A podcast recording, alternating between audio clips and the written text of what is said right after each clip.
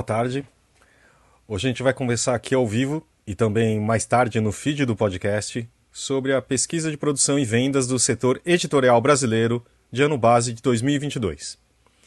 Temos como convidados Dante Cid, presidente do Sindicato Nacional dos Editores de Livros, SNEL, a presidente da Câmara Brasileira do Livro, CBL, Sevani Matos, além da economista Mariana Bueno, da Nielsen Bookscan, para falar sobre a pesquisa e mostrar um retrato importante de como se comportou o mercado editorial em termos de produção e vendas no ano passado. Esse podcast é um oferecimento da MVB Brasil, da Um Livro e da Câmara Brasileira do Livro CBL. Oi, gente, desculpa, eu estava mutado, agora sim. Vamos Boa lá. tarde a todos, obrigado por estarem aqui com a gente. Né? Ontem de manhã a gente já acompanhou é, a live de apresentação né, no canal do, é, do YouTube do, do, do SNEL. Então, também, né, quem tiver interessado no assunto das pesquisas, é, pode entrar lá no canal do YouTube do SNEL e acompanhar a apresentação né, mais detalhada, passo a passo, que a Mariana fez, e também os comentários é, de Dante e Sevani depois. Mas a gente está aqui para é, é, esmiuçar um pouco do, dos números e dos dados e ver com vocês né, se a gente já teve alguma repercussão nesse sentido, de, on de ontem para hoje. É, então eu queria, acho que começar um pouco, um pouco por isso, assim, porque aí me corrijam se eu estiver errado também, mas eu tive a impressão de que os números foram um pouco é, não sei, um pouco negativos assim para o mercado, né? eu sei que o Dante né, fala sempre da, que o mercado, o setor editorial acompanha né, a economia do país. É, e o que eu, mas então o que eu queria começar perguntando para vocês, né? Acho que Dante, Sevani primeiro, mas claro, se a Mariana quiser falar sobre isso também, é o que exatamente o que vocês acharam, né? Dos, é, do, dos números, principalmente os números né, de, de produção e vendas, que apresentaram quedas em relação ao ano passado. Então, quem, quem quer começar? Posso, posso dar primeiro o pontapé aqui, Tudo bem, Silvio? Por favor. Tá. Tudo bem, tudo ah, Obrigado. É, eu estou em linha com o teu pensamento, Guilherme. Eu fiquei assim um pouco triste com os números de ver realmente números reais negativos uh, como resultado do setor. Claro, uh, comparação com 2021, que havia sido um, um ano muito bom, uh, seria assim otimista esperar um crescimento similar ao do ano anterior, mas a verdade é que o número total esconde nuances né, importantes dentro dos vários segmentos e ao longo do, do ano. A flutuação que houve ao longo do ano não é a flutuação simplesmente normal da sazonalidade, né? é uma flutuação também atrelada ao ambiente econômico do país. É, o primeiro semestre tendo sido mais forte, e o segundo semestre já com a população como um todo com poder de compra bastante impactado pela inflação alta. Esse gráfico em particular que você tem do histórico mais completo da Mariana, ele explica bastante uma correlação que você pode enxergar nos momentos em que o PIB anda bem, o setor do livro acompanha é, meio que no equilíbrio, ele, ele se mantém ok. Mas no momento em que há queda da economia, o mercado despenca. Então, isso mostra para a gente que é, você pode presumir que o, a perda do poder de compra da família afeta diretamente a aquisição do livro, como um dos primeiros efeitos é, dessa perda de poder aquisitivo. No momento de manutenção, de crescimento da economia, a, as vendas se mantêm mais ou menos é, estáveis. Então, essa é a leitura geral. Ano passado, tendo sido de, é, de, desse impacto de inflação alta, realmente concordo com você que a sensação é de um número negativo e isso nos deixa uma expectativa para 2023, já tendo em conta essa incerteza em relação ao cenário macroeconômico, como o ano será. Temos já algumas primeiras boas notícias da, da economia, esperamos que as reformas principais que têm que ser aprovadas no país vão em frente para que a economia tenha fôlego para voltar a crescer. É, esse, esse, esse, gráfico que você mencionou é esse aqui, né? Deixa eu ver, Dante, se eu consigo botar na tela aqui para a gente ver. É esse gráfico que está à esquerda da Exato. tela aí, né? Que mostra à a esquerda. É. Veja a curva cinza ali quando ela cresce, né? O PIB crescendo, as vendas em verde se mantêm praticamente estáveis. Mas quando você tem qualquer queda na linha cinza do PIB, você tem uma queda brusca na linha verde, que é a de venda de livros.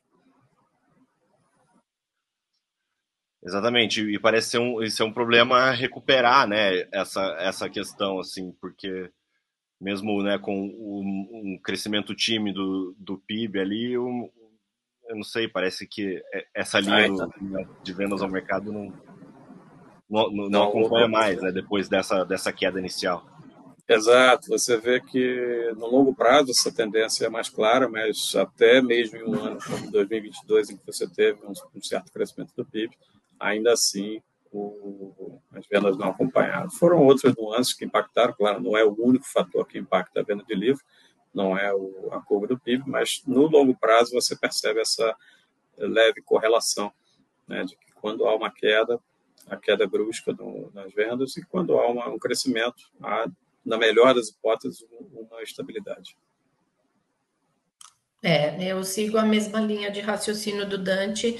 Eu acho que 2021 foi um ano que houve uma certa acomodação pós-pandemia.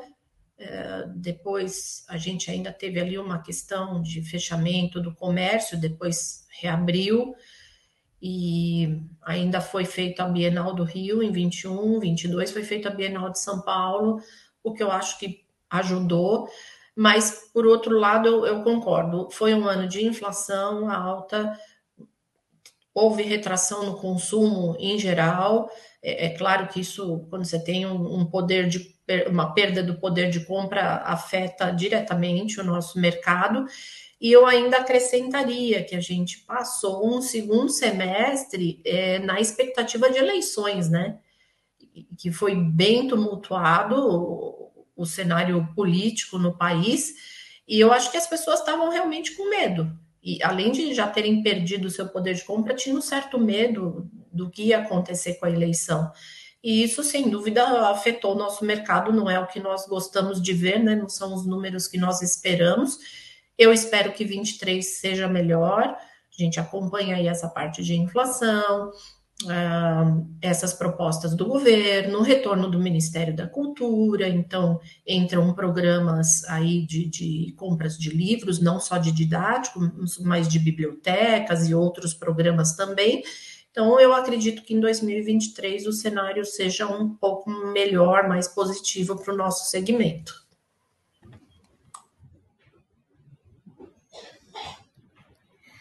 Bom, eu queria pontuar algumas coisas.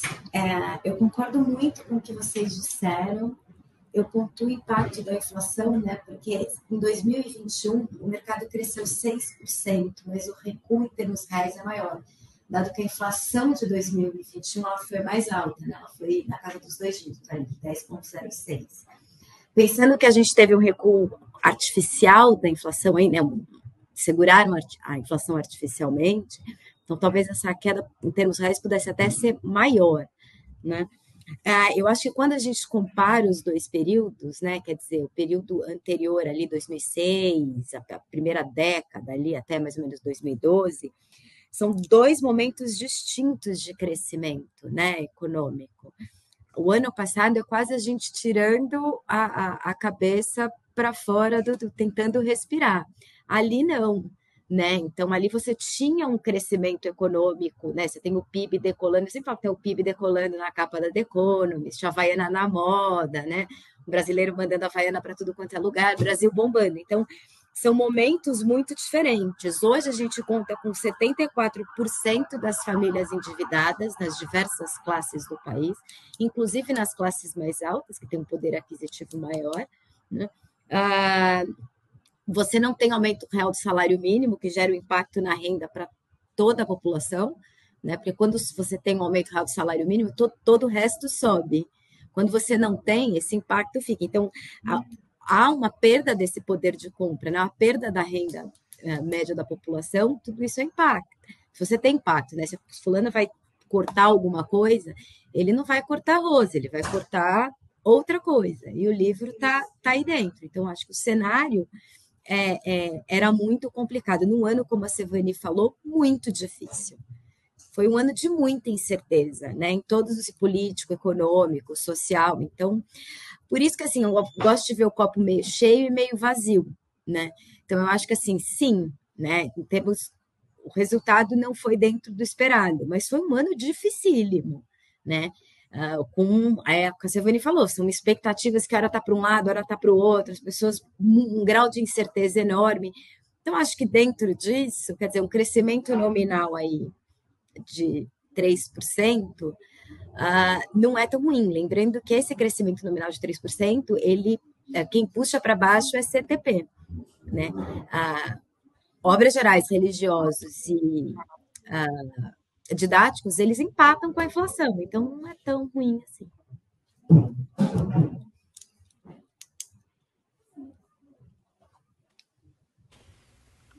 Mariana é uma economista, né, que dá todo esse detalhe técnico, mas com uma, um aspecto de humanidade, né, no final, né, Mariana, que vê o copo mexer. Realmente a, esses segmentos que ela mencionou, é, é relevante a gente mencionar isso, claro, ao mercado, né, Mariana? Os didáticos, se levar em conta a venda total dos didáticos foi muito ruim, porque além da, do problema todo que a gente já comentou, do cenário macroeconômico, da inflação, tivemos é, o Programa Nacional do Livro Didático tropeçando, né, andando um pouquinho para trás, com, com perda de prioridade, perda de foco do governo anterior na área de educação. Então, essa é, queda nas vendas ao governo impactou bastante todos os números e ajudou a trazer essa curva um pouco mais para baixo, além do impacto já do poder de, de compra. Aliado a outros fatores, né, que a gente sempre comenta, a Mariana está, eu, eu, vejo há alguns anos já a Mariana sempre assustada com a, a, curva do CTP, em particular, que só faz cair. Então, o CTP em particular teve, vem puxando para baixo esse número total ano após ano. E a, a Mariana encontrou bem uma luz no fim do túnel de que com a, a, a combinação do número de vendas digitais desse ano, CTP, você pode enxergar um crescimento nominal de 1%. Né? Esperamos, então, que com isso realmente tenhamos atingido o fundo do poço para o CTP, que daqui para frente seja só de crescimento, somando esse número do impresso com o digital, que isso venha a trazer um impacto positivo para o resultado geral do setor, ao invés de puxar para baixo, como tem acontecido na última década, né, Mariana, pelo menos. Só a nossa próxima questão mesmo, Dante, foi bom você ter puxado, é que para quem também não acompanhou tanto, a gente dá esse toque, né, em, na, em todas as categorias. Acho que no CTP realmente foi isso, né? Acho que a gente, na nossa conversa do ano passado, tinha uma dúvida: ah, será que o digital, quanto está entrando? E a gente, com, com, uh, vocês descobriram exatamente que teve uma igualdade, né? Quer dizer, a gente não recupera tanto, mas já é uma, uma luz ali no final do túnel, né?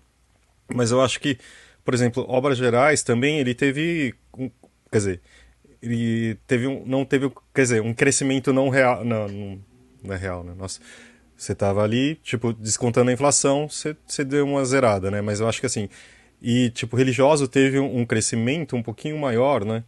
Mas e, que, que de fato foi interessante, apesar de tudo, o CTP teve um maior crescimento, né? Foi isso, Mariana? Dá para falar um pouquinho desses resumidos não. ou não? Me ajuda. Tá. Não, CTP é o pior desempenho de todos. Somado uhum. ao digital, CTP dá uma respirada, o que é ótimo, porque nos últimos sete anos a gente tem um impacto negativo. Quer dizer, desde o início da crise econômica, CTP é o subsetor que mais sofre. Né? Didáticos, obras gerais e religiosos, eles crescem próximo de zero, né? Quer dizer, religiosos dá 6 redondo, 6% redondo, é, obras gerais e didáticos dá 5,8%, quer dizer, 6%, né? 6%. Então está todo mundo empatado com a inflação. Né? É claro, o impacto de, do governo em didáticos é brutal. Né? Então, se fizer o total, o governo tem um impacto muito grande. Né? tem um impacto em obras gerais, também pela literário, e o impacto menor é, é em religiosos. Ah, mas se a gente olhar só o mercado, o desempenho deles é muito parecido. Eu chamo atenção para obras gerais, porque obras gerais, quando a gente observa aquela curva que vocês mostraram, né, PIB e, e o, o, desempenho do mercado, a gente tem uma curva de obras gerais na série histórica e obras gerais começa a cair antes. Né? Então, quando o mercado está lá 2010, 11, obras gerais já está caindo. E nos últimos quatro anos, obras gerais têm um desempenho bastante interessante. Então, eles têm dois anos de crescimento e dois anos de empate com a inflação. E é um subsetor que estava tentando também botar a cabeça fora da água. Então, eu considero esses últimos quatro anos de obras gerais, assim, um desempenho bem interessante para um subsetor que estava sofrendo no momento que é isso que a gente descreveu, né? Pensando aqui que Obras Gerais é o livro comprado por vontade própria, né? Não é porque o professor indicou, está na lista da, da escola tal, né? Então, eu acho um desempenho é, bem interessante. É, esse destaque aí que a Mariana coloca é, é, muito legal, porque talvez tenha sido uma das poucas coisas boas advindas da pandemia, foi essa retomada do hábito de leitura espontânea, né? essa leitura do, do livro é, de literatura geral que a Mariana coloca, é, teve um, um, um, impulso muito forte desde a pandemia e se manteve. Felizmente, isso se manteve mesmo após a pandemia. É um, é um aspecto curioso né, de, de uma outra pesquisa nossa, que é a Retratos da Leitura, em que na última edição ficou bem claro uh, o depoimento do, dos respondentes de que o maior competidor pelo tempo do leitor era o tempo dedicado a redes sociais. Era o, era o que mais competia pelo tempo do leitor. E aí tudo é, apontava para isso, né? Redes sociais seriam um inimigo da leitura. E aí vem o TikTok, vem os clubes do livro, os influenciadores, tanto do, no YouTube quanto no, no TikTok, é, incentivando a leitura de livros e, e que vem realmente dando resultado, vários canais nessas plataformas trazendo resultados reais e incentivo e motivação de leitores e isso afetou positivamente as obras gerais. Então, é um aspecto bastante interessante a ser explorado nesses últimos quatro anos, esse crescimento de obras gerais, que é algo necessário para o país, um país que se declara, metade dele se declara não leitor habitual de livros, é fundamental a gente ter um crescimento dessa leitura espontânea, que é o livro de obras gerais, não é aquele livro didático, aquele de leitura obrigatória da escola, é aquele livro que realmente a pessoa lê por escolha própria, por prazer. Isso é que realmente é necessário crescer no país. Leitora demanda, né, gente? É isso. Só aproveitando, falando um pouquinho de religiosos também, a impressão que dá é que ele tem um, um comportamento de canais um pouco diferente. Faz sentido? Que acho que, tipo, que. Uh, né, que uh, a venda online, os canais online não são tão predominantes, a vendas em livrarias, etc., que são também livrarias mais específicas. Quer comentar um pouco, Mani? Sim, eu acho que didáticos e religiosos, assim, cada canal tem, tem suas especificidades, assim, eu gosto muito uhum. desse quadro de, de canais para eles, assim, a gente entende muito o funcionamento uh, desses subsetores olhando para os canais. Uh, religiosos sim, né? Então livraria ela tem um, uma importância muito grande, assim como didático. Mas a gente está falando de um pool de livraria que é muito diferente daquele que a, gente, a maioria das pessoas tem no imaginário, né? Então a livraria papelaria do lado da escola, ou livraria dentro da escola, em religiosos é em espaços religiosos, né? Ou, ou livrarias das próprias editoras religiosas, elas têm suas próprias livrarias e vendem só livros religiosos. O online, de fato, ele tem uma, uma predominância que ela é menor. Eu acho que ela é inclusive menor que o didático, né? Porque o didático ainda tem site próprio marketplace e o religiosos, a, a, essa categoria, se eu não me engano, nem aparece, né? Então, a, sim, ela tem uma predominância menor de, dos canais online.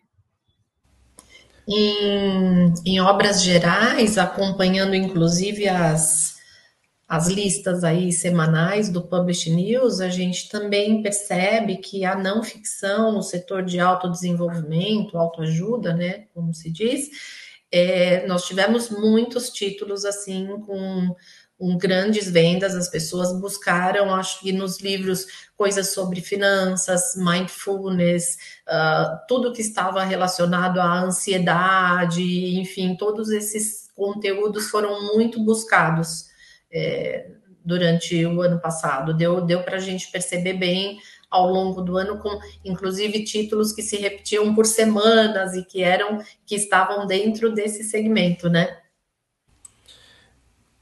Não, sem dúvida. E é isso que a Silvane coloca é bem legal, porque a, a gente não sabe se foi exatamente efeito da pandemia, né, dessa busca das pessoas por um aprimoramento né, pessoal, mas foi curioso que, observando também a lista de obras gerais, dos mais vendidos do, do ano passado, ou desde a pandemia, você também observa um certo aspecto dentro da, da, da ficção né, de livros mais ou menos com esse viés, né, de, de, de personagens que estão buscando é, o, o, seu eu verdadeiro, a sua como o crescimento pessoal.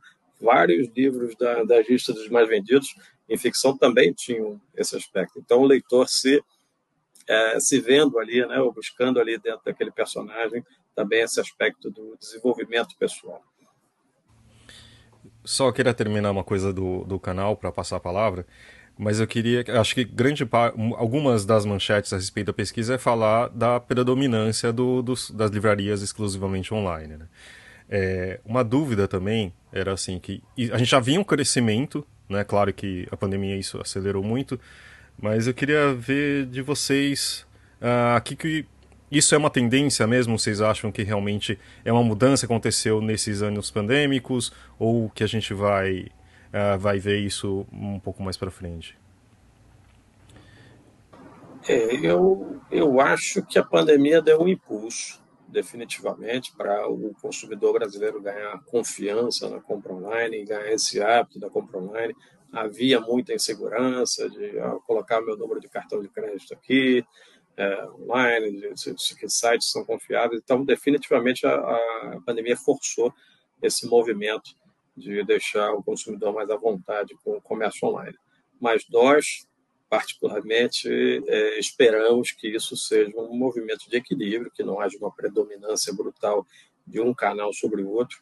Não é saudável para a indústria que isso aconteça, nem para as editoras, nem para as livrarias, mesmo as virtuais. É importante haver essa uma distribuição equilibrada. E claro, é, também aliado a isso, a boa notícia de que nos últimos dois anos tivemos um saldo positivo de abertura de livrarias é, no país, apesar de que ainda se concentrando na, nas grandes cidades, né, o interior ainda sofrendo muito com poucas livrarias pelo tamanho da população brasileira. E aí é a biblioteca pública que teria que ser reforçada para fazer esse papel de presença, de acessibilidade do livro para a população mais remota, mas esse crescimento, de novo, de grandes redes eh, de livrarias é, é um alento para determinar que não haja uma predominância de um canal sobre o outro. É. Eu. Desculpa. Não, pode falar. Não, não, não. Não, é, eu concordo com o Dante, eu também enxergo dessa maneira e eu vejo que uh, durante a pandemia, sem dúvida, ela impulsionou a venda online é, e até forçou uma mudança de hábito de um consumidor que gosta mais de ir à loja, à livraria pessoalmente, mas ele, para ele obter o livro, ele obrigatoriamente, com tudo fechado, passou a comprar online. Então, isso acabou impactando nesses resultados como o Dante falou, a gente tem uma concentração de livrarias aí nas grandes cidades e a gente tem muitos municípios no Brasil que não têm livraria, estão distantes das grandes cidades e aí a pessoa, a única forma dela comprar é realmente online. Para o mercado ser é, é, justo e ser saudável, a gente precisa de mais livrarias. Estão aparecendo livrarias independentes, e isso é muito bom, é uma coisa que a gente comemora, mas a gente ainda precisa de mais livrarias e, sem dúvida, nesses municípios pequenos, onde nem caberia a abertura, talvez, de um comércio de livros, mais uma biblioteca, que isso ajudaria essa comunidade que é pequena.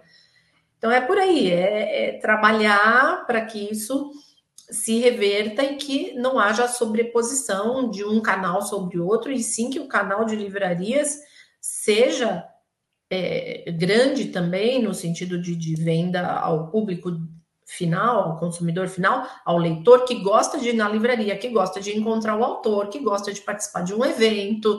Isso é importante, porque a livraria é parte da sociedade, né? É onde as pessoas circulam, onde as pessoas trocam ideias, e quanto mais livrarias, melhor.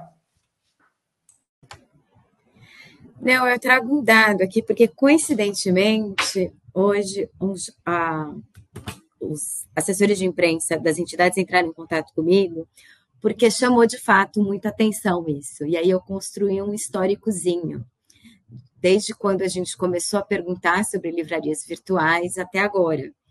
De fato, a pandemia impulsiona. O primeiro impulso é a crise das grandes redes, né? Então, de 2018, em 2018, livrarias exclusivamente virtuais representava 3,4% do faturamento das editoras. Em 2019, ela dá um salto para 12,7%. Isso é resultado da crise das grandes redes. Aí, em 2020, que já é um ano pandêmico, ela cresce para 24,8%. Então, sim, a pandemia impulsiona, sem dúvida, a crise das grandes redes, eu acho que é o primeiro impulso, e a pandemia impulsiona. Ah, eu acho, assim, a gente não tem uma pesquisa né, sobre o comportamento do consumidor. Né? Talvez de fato tenha mudado, né? Talvez uh, a gente tenha hoje as pessoas comprem mais coisas online e acabem comprando livro também. Então, o, sujeito que é o que a Silvani falou, quer dizer, o sujeito que tinha o hábito de ir na livraria, ele vai menos à livraria, né? E compra mais online. Pode ser, pode ser isso. Ah, eu penso também na, na questão da consignação, né? Porque os online não fazem, né? Eles fazem o próprio estoque, eles compram uh, na frente. Então, eu não sei qual é o impacto disso para as editoras, né? O quanto isso facilita a vida das editoras, impulsiona a venda das editoras. Ah, e o, fato que o Dante e a Stefania colocaram, né? Um país continental com uma base leitora muito baixa e com lugares sem livraria. Né? Então, por exemplo, você pega uma capital, por exemplo, como Curitiba, tem pouquíssimas livrarias, né? Ah, você conta no dedo, acho que conta numa mão o número de livrarias de uma capital como Curitiba. É capital do estado. Então, de fato, a gente precisa de mais livraria. Né? E a livraria é onde você descobre o livro, que a Silvane falou, onde você vê o autor, onde você.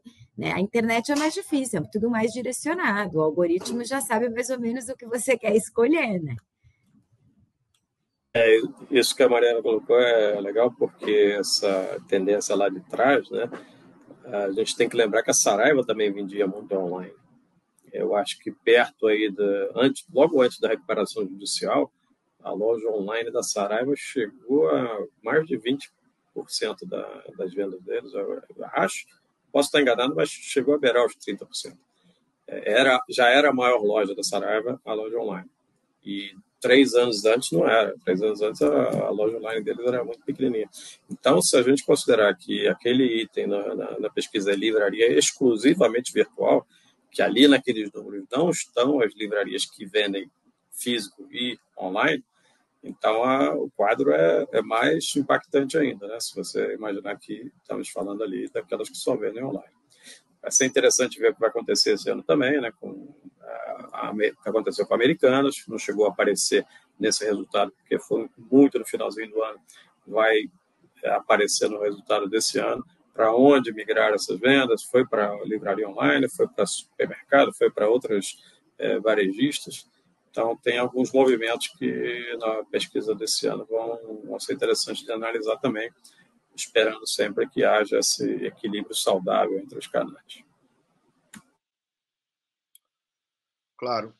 Eu queria, eu queria mostrar de novo aqui, vamos ver se, se aparece. Agora eu consigo colocar de novo aqui os, os gráficos, porque está na mesma, na mesma página, inclusive, desse que a gente falou antes, né, Dante?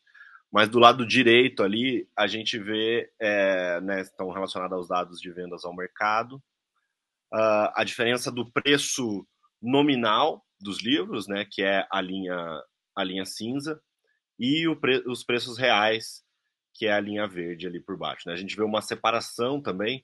Eu queria, né, junto com vocês, pensar um pouco nesse gráfico, porque é. me parece que uma existe uma percepção, né, que, que afeta todo esse debate que a gente está tendo de que o livro no Brasil é caro, por exemplo. Né? Então, isso é um lugar comum que a, que a gente ouve há muito tempo, mas eu acho que é uma coisa que o setor não consegue não consegue se livrar dessa, dessa percepção, né? É, e, e, e esse, esse gráfico eu acho que pode oferecer algumas reflexões interessantes nesse sentido, né? Então, não sei, eu queria te perguntar primeiro, Mário, que, né, quando você olha para esse gráfico, o que, que, o que, que você enxerga e o que, que, eu, o que, que a visão né, da, da economista pode, pode falar para a gente sobre, sobre esse gráfico? Bom, eu acho que esse gráfico, antes de mais nada, ele reflete uma aposta que o governo fez em ganho de escala. Né? Então, lá atrás, o governo aposta que ele vai ter ganho de escala ao reduzir o preço. Ali também a gente tem a questão da isenção do piscofins lá no início. Ah, enfim, então o governo achava que baixando o preço, ele ia ter um, aumentar o número de exemplares vendidos e esse aumento no número de exemplares seria capaz de garantir o faturamento. O que, que, a, gente, que, que a gente consegue ver? Que sim, o preço caiu, mas você não teve um aumento no número de exemplares suficiente capaz de garantir o faturamento, né? Ah, e aí, em determinado momento, o mercado fala: ops, caiu demais, eu não estou conseguindo manter o meu faturamento, eu preciso ah, ah, recuperar esse preço para poder manter né, o meu negócio. Né? Porque mais do que a queda em termos reais, é relacionar ela com o faturamento. Porque se ela cai e o faturamento sobe, você fala assim: ah, ok, caiu, mas o negócio está se mantendo. Né? Agora, quando ela cai muito e você esse preço não é suficiente para você ter um volume de vendas que garanta a, a, a, a sustentabilidade, né? A, sobrevivência da, da indústria e da empresa, fica difícil. Então, é isso que a gente vê aqui. Ah, o mercado percebe isso e agora ele está tentando recuperar. Recuperar preço é muito difícil, né? Porque uma coisa é você ir subindo, né? Centavos, um real. Outra coisa é você sair de 40 e falar, não, mas agora vale 80. Você vai falar, não, né? 80 não dá para colocar. Então, é, não é uma tarefa fácil. CTP é quem tem mais dificuldade quando são os livros mais caros, né? Então, quem mais tem dificuldade de recuperar essa inflação. O mercado está mantém, talvez é, é, isso, né? Talvez você tenha um novo ponto de equilíbrio e a gente não sabe exatamente se existe, né? Por exemplo, para talvez para religiosos, para obras gerais, para CTP não, né? Depende muito do, do subsetor que você olha. Então, assim, aí precisa fazer uma análise mais intensa de preço e tentar achar um novo ponto de equilíbrio aqui, né? Eu não sei.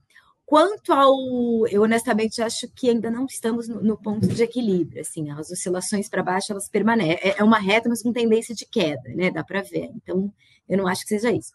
Quanto ao preço do livro, ao fato do livro ser caro, eu discordo veementemente. Ah, por quê? Porque, veja, a gente tem outros bens de consumo, né, sejam culturais ou na área do conhecimento, que são mais caros, né, ah, que não tem essa pecha de bem caro, né, posso citar cinema, posso citar teatro, né, as, posso né, ou mesmo de lazer, quer dizer, restaurante, as famílias saem e gastam muito mais no restaurante do que comprando um livro, né, ou no cinema, né, e etc.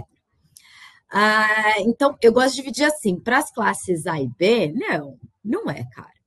Né? Você gasta mais, as famílias gastam mais com outros bens do que com livro. Para as classes C, D e E, eu diria sim, mas daí não é o livro. Né? Aí o transporte é caro, o teatro é caro, aí a gente está falando de renda, né? não exatamente do preço do livro. Né? Eu acho que é isso.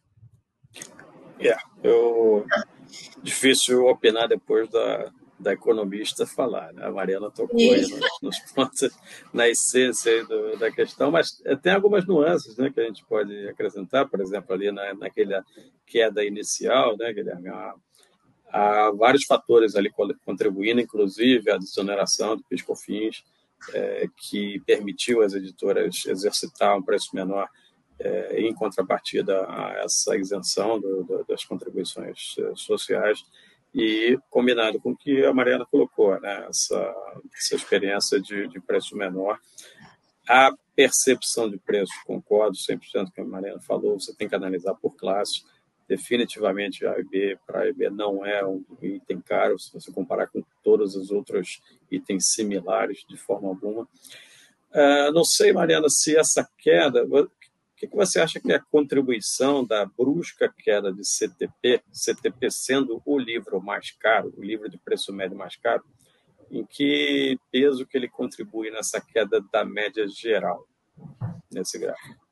No preço, ah, eu acho contribui, né? Ela contribui. Eu não sei exatamente o peso. O maior peso aqui é didática e obras gerais pelos tamanhos de mercado, né? CTP e religiosos, eles vêm depois. Mas não é uma diferença, eu já fiz uma conta, não é uma diferença tão grande assim, porque como a gente avalia só o mercado, é claro, se eu colocasse governo, aí didático mandava em todo mundo. Mas como eu não ponho o governo, então não, assim, é meio é, é, tem um balanço, porque é exatamente isso que você está colocando, né, Dante? Ainda que seja um mercado menor, o livro é mais caro. Então, ele, ele tem um peso aqui dentro nessa curva de preço, né? Ah, é. o, o, preço Mas de... é hoje, né, Mari? Uh, hoje, CTP é o quê? 10% da fatia total, religiosos 10%, obras gerais um pouco mais de 30% e didáticos quase 50% desse, desse montante total, né? Mas eu acho que o CTP, 15 anos atrás, tinha um share maior no total. Tinha, tinha, Exato. bem maior. Isso, bem aí, maior. Tinha um, aí tinha um peso maior nessa conta do preço médio. Bem maior, bem maior. Mas, mas é isso que eu estou te falando, assim, quer dizer, eu acho que tem um pedaço ali da curva que ela começa a cair antes, que ela é muito mais em função de obras gerais do que em CTP, porque obras gerais cai muito antes.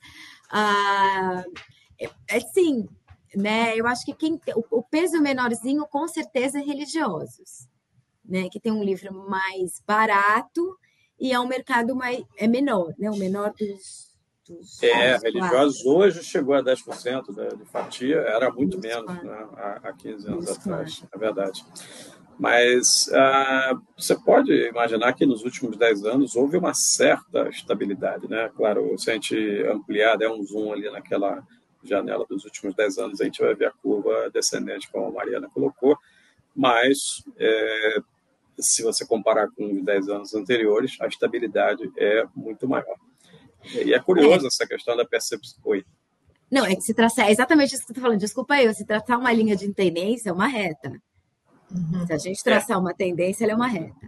Não, exato. E, e essa percepção é uma coisa curiosa, né, é, Silvane, que a, até na nossa Bienal, né, Silvane, o, o público vem e fala que é um ingresso caro. Aí você compara o preço de ingresso da Bienal, a mesma pessoa que foi no Rock in Rio, na, no, no, no, mês anterior, que pagou 600 reais, acha 40 reais caro. E aí você vê como fez diferença a questão do cashback na, na, CBL, na Bienal de São Paulo, que as pessoas deram um valor enorme aquilo, muito maior do que é, realmente o, o, valor financeiro que significava daquele cashback. Né? É, isso que a Mariana estava falando para classe A e B, realmente eles, eles dizem que o livro é caro, né? Mas se você pegar um show de rock que custa 700, 800 reais, esgota tudo. As pessoas não conseguem sequer comprar se não ficar lá meia-noite no site para comprar. E por outro lado, essa é uma questão que me incomoda muito. E quando eu faço alguma palestra, quando eu converso, inclusive em encontro de blogueiros, eu falo muito sobre isso, porque os blogueiros falam, e eles são influencers, né, de novos leitores, de jovens. Ai, porque o livro é caro, o livro é caro. Então, uma coisa que eu sempre falo, resumidamente, é a feitura de um livro, ela envolve profissionais muito qualificados você começa desde o autor e da agência literária que te vende os direitos aqui para publicação no Brasil, até tradutores, preparadores, enfim, depois você vai para a parte de indústria, que é a gráfica. Então, Nessa linha aí que a gente viu depois da desoneração, que os preços se mantiveram, foi também um período de uma inflação mais controlada. Mas, por outro lado, eu, eu, eu entendo que as editoras. Agora estou falando como editora, tá? Eu entendo que as editoras, frente à concorrência entre as editoras né, de pequeno, médio e grande porte, elas iam mantendo os seus preços sem aumento, justamente porque se eu aumento é eu tenho um concorrente que tem a mesma linha de catálogo que eu, e aí eu vendo menos, porque o meu custa 5 ou 10 reais mais. Então, e isso foi achatando, achatando os preços de uma forma que hoje está muito difícil das editoras recuperarem. E principalmente em 22, onde a gente teve um aumento mundial de insumos, onde o aumento do papel pesou assim duramente. Né, na, na, impressão de livros. Então, quando, quando a editora é de grande porte, ela tem mais escala, ela tem mais tiragem, é, é, talvez essa editora tenha perdido menos na sua rentabilidade, mas as editoras pequenas e médias começaram a perder rentabilidade, porque se ela também. Aí volta, né? Se subir o preço, eu não concorro, então eu tenho que manter o preço e batar, baixar minha rentabilidade. Então, é um jogo muito difícil de você equalizar. Então, eu sempre faço muita questão e eu brinco às vezes que eu falo, gente, se o livro custa 70 reais ou 60 reais, dizem que é caro, mas a capinha de celular que vem lá da China, que é um plástico, custa 50, 60 reais, né? Então, eu acho que é um trabalho que, honestamente, eu não tenho a resposta hoje, mas que a gente tem que fazer para que as pessoas percebam o valor de um livro, percebam quantos profissionais qualificados estão envolvidos ali naquela obra, né? Eu só é, isso... jogar, desculpa só, Dante, só uma coisa de jogar um pouquinho de, de querosene aqui, mas é, eu acho também que a guerra dos preços que acontece, a gente sabe onde, também não ajuda nessa percepção, né? Também isso vai acontecer também. Mas é. continua, Dante. Desculpa. É, não, você falou bem da, da, guerra dos preços e não por acaso, ontem mesmo tivemos uma reunião do, com as várias entidades do setor sobre a, a Lei Cortez, né? Com a participação da CBR, SNEL, da Abigraf, da Abre Livros, da BDR, todo mundo conversando com o Congresso sobre a lei, porque queremos todos evitar essa guerra de preços para evitar que o pequeno, principalmente, sofra as consequências dos grandes operadores. Isso é um fato. Mas eu queria só destacar, reforçar muito o que a Silvana colocou, é, do, do estrangulamento das margens que aconteceu durante esses últimos dois anos, que se as editoras tivessem repassado o aumento que houve no, no custo do papel, esse preço teria saltado aí 30%, 40%, né, Mariana? Isso é, isso é bem verdade mesmo. Então, a, essa guerra de preços, Fábio, é um problema sério, é, é uma herança de toda essa dinâmica de mercado aí, de, de conceder descontos e o preço, você não sabe aí, você tem uma diferença de 50% no preço praticado aí entre uma entre um player e outro. E essa lei Cortez visa justamente isso, que pelo menos nos lançamentos, somente, é, estamos falando de 7% só do conjunto de livros vendidos no país, só 7% deles são os lançamentos daquele ano, que eles tenham uma margem máxima de 10% de desconto. E isso a gente entende que o brasileiro tem um certo é, ranço né, de questão de controle de preços, com todo aquele histórico que nós tínhamos aí da, dos planos econômicos, mas, na verdade, nesse caso, a percepção é ao contrário. Em todos os países em que houve implementação de uma lei é, controlando esse nível de desconto do, do, dos livros de lançamento, houve uma queda geral no longo prazo. Nos países que deixaram de aplicar a lei, houve um aumento de preço. Isso é um artigo de uma pesquisadora da USP que demonstra que isso aí realmente aconteceu. Por quê? Se eu vou vender o meu livro, vou estipular o preço do meu livro, sabendo que eu vou ter que dar 50% de desconto, eu não sei se ele vai ser vendido a 100 ou a 50. Se eu souber já de forma mais precisa o preço que ele vai ser praticado, eu, posso colocar um preço justo para o consumidor. Eu não preciso colocar um preço lá em cima sabendo que ele vai pode ser descontado ou não. Então a tendência é realmente de, de redução do preço, ao contrário do que o, o, termo controle de preço no Brasil tipicamente significa. Né? Então é fundamental isso, Fábio, que você coloca, que vai mexer nesse balanço entre canais de distribuição, que a gente sabe que o online ele tem uma escala maior de, de operação, ele, ele, tem um ganho de escala muito maior do que a pequena livraria. Então, é, a gente espera que realmente o Congresso retome esse projeto de lei e que isso venha a trazer uma saúde maior para o mercado, especialmente nos lançamentos. Não é fiscal do Sarney, né? As pessoas precisam entender que a gente não está falando de fiscal do Sarney. Gente, em relação às compras governamentais de 2022, a Mari falou ontem na apresentação que era um movimento esperado por conta das variações normais do PNLD. E agora que o PNLD está adotando né, é, também os digitais, é, a gente vai ver uma série histórica ano que vem, provavelmente. Né? Eu acho que os números vão mudar. Mas é possível já avaliar algum fator político que tenha movimentado esses números, alguma decisão do MEC ou algum ou algo do orçamento federal do ano passado pode ter influenciado nesses números também? Não, assim, o que eu disse foi uma redução era esperada, porque o, o, o FNDL compra por base de ciclo de compras. Então, em 2021, ele tinha comprado livros do Fundamental 1. Em 2022, né, que é o ele compra em 2022 o PNLD 2023, que é, seria, foi, para o Fundamental 2. O Brasil tem uma evasão escolar, então a gente tem mais aluno do F1 que aluno do F2 que aluno do médio. Então, sempre quando a gente está comparando F2 com F1, a gente sabe que vai ter uma redução porque o número de alunos é substancialmente menor, ainda que os livros sejam mais caros. O mesmo vale quando a gente compara do médio para o F2. Porque aí você tem uma redução de alunos, o livro pode ser mais caro, mas a redução é tão intensa que o governo acaba gastando menos, tá? Então, a gente esperava uma redução. É claro, não desse montante, quer dizer, mais ou menos, porque a gente estava acompanhando o que estava acontecendo, então a gente sabia que ia ter uma queda.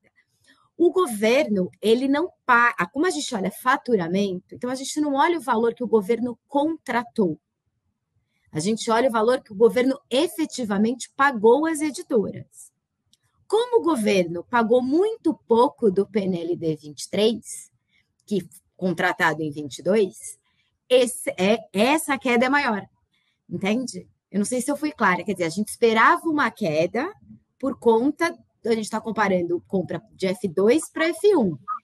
Como o governo, além disso, pagou muito pouco, pagou menos do que ele está acostumado a pagar dentro do ano, a queda é maior. Entende? Então, quer dizer, tem um resíduo aí de 23 muito grande, do, de 22, que deve ser pago agora em 23. O que a gente vê aqui, e é normal, a gente, quando a gente recebe, porque a gente recebe uma planilha do FNDE, a gente recebe os dados das editoras e também recebe uma planilha do FNDE e a gente cruza essas informações que, que a gente viu? A gente viu muito resíduo, que é normal ter, mas 19, 20, 21, 22. A reposição, porque o governo repõe, né? Tá certo? Se um aluno sai de Minas e vai para não sei onde, ele tem que repor esse, esse livro lá para onde o aluno foi. Então, a reposição e um pagamento muito pequenininho referente ao PNLD uh, 2023 contratado em 22. Então, por isso que essa queda é desse tamanho. Ok? É, esse que a Mari colocou é fundamental porque ah, houve uma certa época em que houve um congelamento de, da verba do NLD, houve o risco de, ser descontinuado o programa no início do segundo semestre.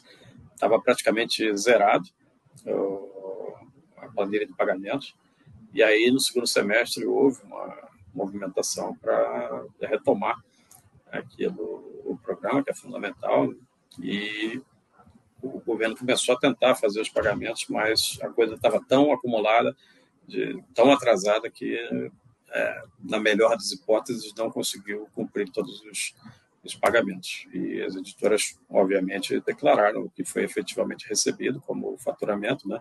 Essa pesquisa é do ponto de vista das editoras, que as editoras venderam, não o que é vendido lá, lá na ponta de venda. Então, foi um impacto duplamente negativo. Não foi só a sazonalidade do programa, mas também uma queda, uma redução dos pagamentos na administração anterior, especialmente no ano passado.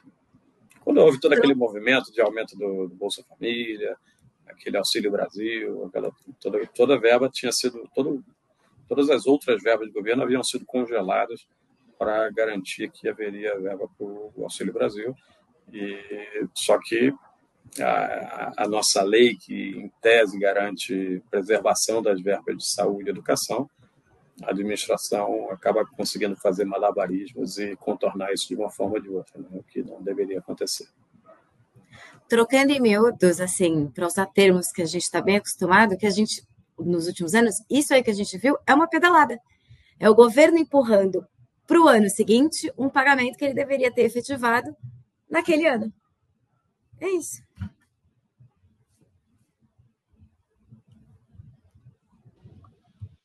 Legal, legal, ficou claro. É, o que a gente, né, essa, essa explicação técnica, obviamente, super importante, mas acho o que a gente estava querendo saber foi isso que o Dante falou agora, né, que essa, essas questões que realmente, que realmente aconteceram. É, ontem, é, eu acho que a gente tem tempo, né, Fábio, para mais, mais uma questão, né? É, ontem, é, durante a apresentação, a Sevani comentou que as pesquisas, essas pesquisas podem servir, né, muito para as editoras também planejarem novos passos, pensarem em novas ações e tal. O que eu queria perguntar para vocês, né, também enquanto enquanto editores, não só como é, líderes e diretores das entidades, né, mas como editores também, já é possível imaginar algo nesse sentido, né? Porque, por exemplo, uma leitura né, superficial aqui da, da pesquisa pode apontar, por exemplo, que um mercado em crescimento seria o de audiolivros de não ficção, né? Que dentro, da, dentro do mercado de audiolivros revelado pela pesquisa, o segmento de não ficção é, é a maior parte, né? É 75%, se eu não me engano, então é uma parte bem grande. E, e também, né, fazendo uma conexão, assim, por exemplo, com, com o, os podcasts, né? Então, o mercado de podcasts no Brasil é uma coisa que cresceu muito nos últimos anos. De repente, uma aproximação entre as duas coisas seja saudável para o nosso setor editorial de alguma forma. Né? Não sei se vocês concordam com essa leitura, mas se tiverem alguma outra ideia nesse sentido, a partir dos números é, apresentados na pesquisa, seria legal ouvir vocês sobre isso.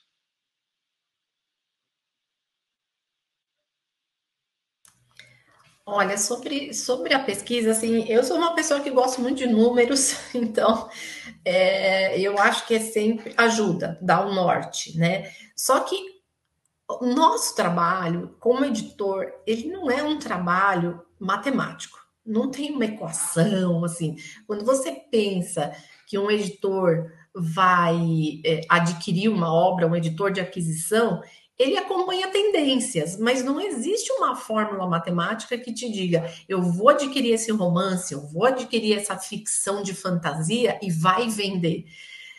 São tantos fatores, mas tantos fatores que você não tem como mensurar. Então, a gente, eu acho que a gente trabalha em cima de alguns números que são factíveis, como é o caso da pesquisa Nielsen, que ele vai te mostrar, olha, por exemplo, houve uma tendência de crescimento nos livros religiosos. Se eu sou uma editora que tenho é, esse segmento no meu catálogo, eu posso pensar, há uma tendência do consumidor, então eu vou investir em alguma coisa neste conteúdo. É, depende de como é o catálogo da editora. Por exemplo, eu trabalho com obras gerais, então eu tenho muito infantil, muito young adults e há uma tendência de romance, eu vou incluir romance nas minhas obras gerais, né, em ficção. É, a gente tem que acompanhar também as tendências internacionais, os editores estão sempre olhando o que está sendo lançado, quais são né, os burburinhos de, de mercado consumidor, principalmente Estados Unidos, Inglaterra. Então, nós não temos uma ciência exata no nosso trabalho, então é sempre acompanhar. Então, por isso que eu gosto muito dos números, porque a gente estabelece aí é, uma tendência e o que as editoras estão fazendo, e pelo que as editoras estão declarando né, de, de vendas, a gente vê aí qual é o setor. Como nós falamos, durante a pandemia, o setor de autodesenvolvimento é, teve uma subida aí no, no, nas vendas desses títulos. É, é isso. Não tem ciência, mas tem que acompanhar a tendência e a pesquisa da Nielsen, eu acho que é um grande norte para a gente.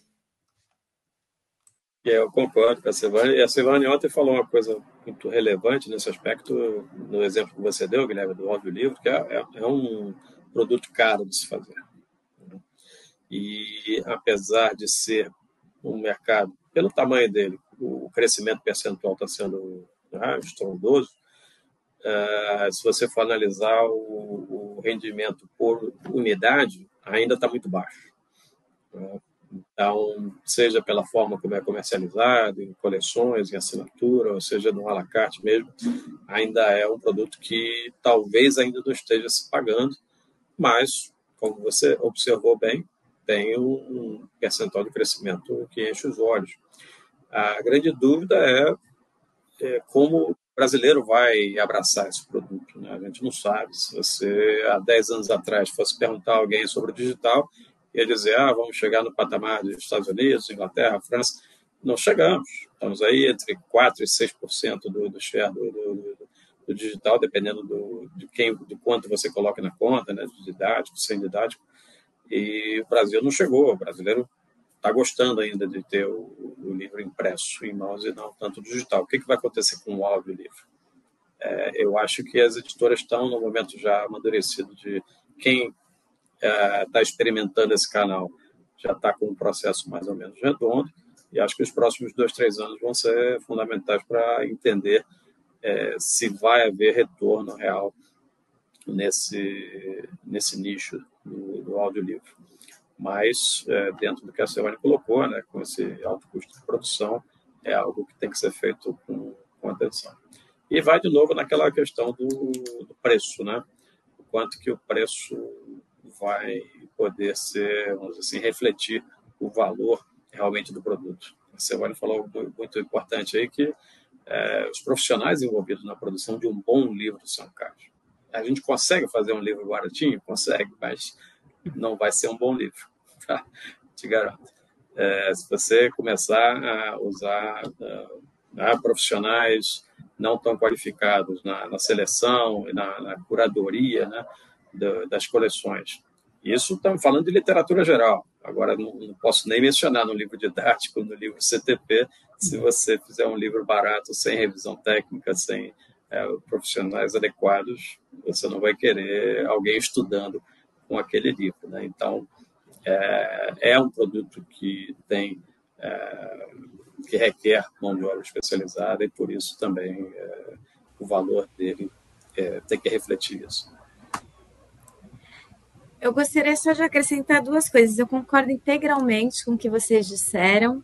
Pesquisa é uma bússola, né, gente? Ela não é. Né? Eu sou uma economista que costumo dizer que eu não aprendi a conjurar a fadinha da expectativa, nem recebi uma bola de cristal com diploma, né? A pesquisa ela serve para a gente olhar, perceber tendências, né? De repente até traçar um forecast, mas assim, não é cartomancia, né? A gente não está lá com a bola de cristal de olha, então, vá por aqui ou por ali. Depende muito da realidade da editora e, e do que a editora produz e dos anseios da editora também, né? Acho que a, a, a pesquisa ajuda nisso. Eu chamo atenção só para as variações percentuais muito altas de números muito pequenos, né? Ah, eu não digo que são tão pequenos assim, mas quer dizer, comparando a ordem de grandeza, né? 10% de um bilhão é uma coisa, 10% de 10 de um milhão é outra coisa. Eu costumo dizer, 100% de zero é zero. Então, a, ainda que você tenha variações grandes, e ainda que eu acho que é um mercado que a tendência é de alta, né? Eu concordo, é de alta. Agora, acho que a gente tem que tomar cuidado quando a gente analisa essas variações muito altas, porque a gente está falando de números que são menores, né? Então, a, a, qualquer unidade a mais, né? Qualquer 100 mil a mais ali, pega 100 mil e coloca na base do físico, do impresso, pega 100 mil e coloca na base do digital, e você vai ver o que, que acontece, né? Em termos de variação percentual. Então, é só o que eu chamo a atenção, assim. Às vezes, uma variação muito pequenininha, quer dizer, se a gente olhar, por exemplo, para livrarias exclusivamente virtuais, ela sai de 30 para 35,2 no faturamento das editoras de impresso. Pega o quanto isso representa do total a, a, a, faturado pelas editoras. E a gente vai ver que esse, que esse crescimento né, essa variação percentual ali que de um ano para o outro é bastante coisa. Não é de pouca coisa que a gente está falando, dado o montante. É só isso que eu, que eu chamo a atenção. Gente, acho que é isso. Queria encerrar aqui a sexta-feira. A gente soube que, né, uma, uma semana agitada para todos vocês, mas obrigado por guardar esse tempo aqui para Mariana, para Seveni, para o Dante e para quem está assistindo, também para os meus colegas, Calo, para a Kali e para o Guilherme. Mas muito obrigado e bom final de semana para todos. Obrigada, foi um prazer participar.